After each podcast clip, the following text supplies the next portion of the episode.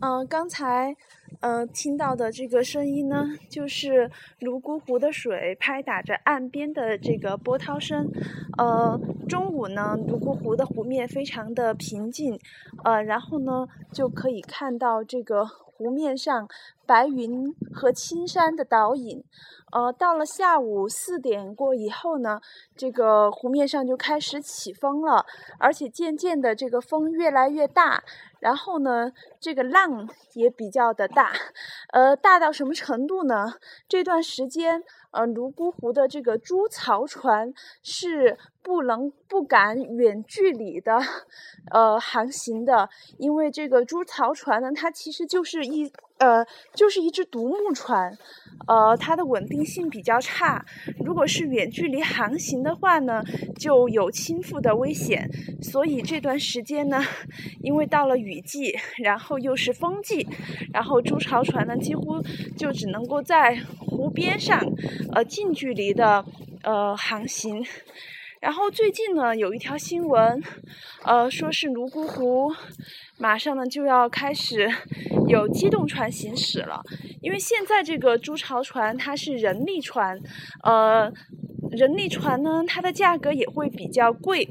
呃，在里格那边价格可能便宜一点儿，十元钱一个人，然后大家拼一艘船，可以在湖边上划一会儿。啊，二十元钱一个人呢，就可以绕着湖心小岛包一圈儿。呃，而在这个落水这个地方呢，落水村这个地方呢，呃，可能是因为这里村子比较大，游客比较多，名气也比较大。然后呢，这里的猪槽船会比较的昂贵，要五十元钱一个人。而如果你想真正的把这个猪槽船当做交通工具的话，呃，现在是不太可行的。第一是价格非常的高，例如如果从里格坐猪槽船到落水村的话，一艘船的包船的价格大概是三百元左右，呃。就算是你愿意付这个钱，呃，可能这个划船的人呢，他还不见得愿意把船呃划过去，因为 现在呃是这个风季，然后风很大，呃，担心不安全，所以呢，他会建议你环湖坐呃坐车，然后呃到你的目的地去，呃。我以我认为呢，可能泸沽湖上准备投放机动船呢，就是想开辟新的旅游项目。比如说，有了机动船之后呢，它可能就可以让游客实现环湖游这样一些 旅游项目。但是，呃，总的来说，